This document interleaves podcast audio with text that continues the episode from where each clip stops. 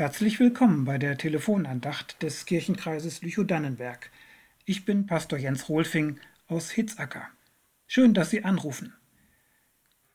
Wir bleiben möglichst auf Abstand.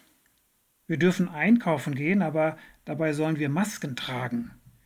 Wir dürfen jetzt wieder Gottesdienste feiern, aber man sitzt weit voneinander entfernt und darf nicht singen. Während draußen die Natur ein enormes Tempo aufnimmt, bleiben wir lieber langsam.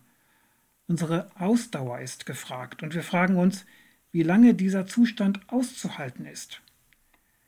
In unserer St. Johanneskirche in Hitzacker haben wir ein Fenster, auf dem der Prophet Elia zu sehen ist. Er sitzt da auf einem Stein und guckt flehentlich nach oben. Darunter die Worte Es ist genug, so nimm nun Herr meine Seele. Elia ist am Ende. Er kann nicht mehr. Am liebsten will er sterben. Er hat sich mit seinem Eifer für Gott in eine bedrohliche Lage gebracht. Er hatte die falschen Propheten der Königin Isabel umgebracht, aus Rache dafür, dass Isabel die Propheten des Herrn hatte töten lassen. Als Isabel davon hört, schwört sie ihrerseits Rache und Elia muss fliehen. Er geht in die absolute Einsamkeit, in die Wüste, immer weiter weg von allem aber die Vergangenheit holt Elia ein. Die Einsamkeit hilft ihm nicht, sie macht ihm vielmehr klar, in welcher Lage er ist. Er setzt sich in den Schatten und bittet Gott, dass es aufhören soll. Er bittet Gott, alles von ihm zu nehmen, seine Aufgabe, seine Angst, sein Leben. Elia wollte es richtig machen, er wollte besser sein als seine Vorfahren, er hat sich aufgerieben, und nun ist ihm alles zu viel geworden. Er legt sich hin und schläft ein. Und dann kommt ein Engel. Wenn du glaubst, es geht nicht mehr, kommt von irgendwo ein Lichtlein her. Kennen Sie dieses Sprichwort? Allerdings ist das Lichtlein hier ausgesprochen handfest. Der Engel, der Elia hier erscheint, stupst ihn an und stellt ihm Wasser und geröstetes Brot hin und fordert ihn auf, Steh auf und iss. Elia isst und trinkt und dann legt er sich wieder schlafen. Das hat wohl gerade so zum Weiterleben gereicht, was der Engel Elia gebracht hat, aber zum Weitergehen reicht die Kraft nicht. Also kommt der Engel nochmal, weckt ihn wieder und sagt, steh auf und iss und trink. Und dann sagt der Engel noch, du hast einen weiten Weg vor dir.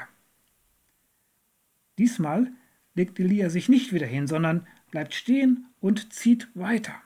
Ganze 40 Tage lang geht er durch die Wüste auf seinem langen Weg.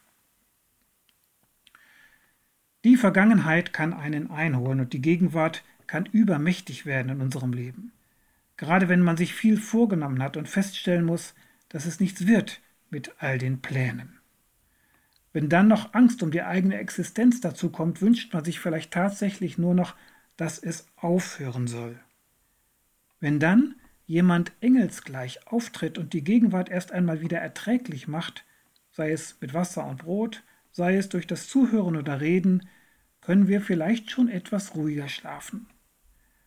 Aber dann braucht man offenbar noch diesen Zuspruch. Der Weg ist noch weit. Das ist natürlich eine ganz schöne Zumutung. Der Engel sagt gerade nicht, du hast es bald geschafft. So eine Aufmunterung hätte Elias sich wahrscheinlich gewünscht, aber der Engel sagt damit, es geht weiter.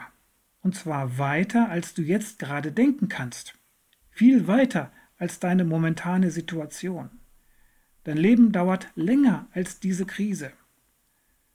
Darum kann Elia durch die Wüste gehen, weil er weiß, dass die Wüste nicht alles ist. Anscheinend muss er nun auch nicht mehr danach fragen, wie lange es noch dauern wird. Wichtig ist, dass er weiß, mein Weg ist lang.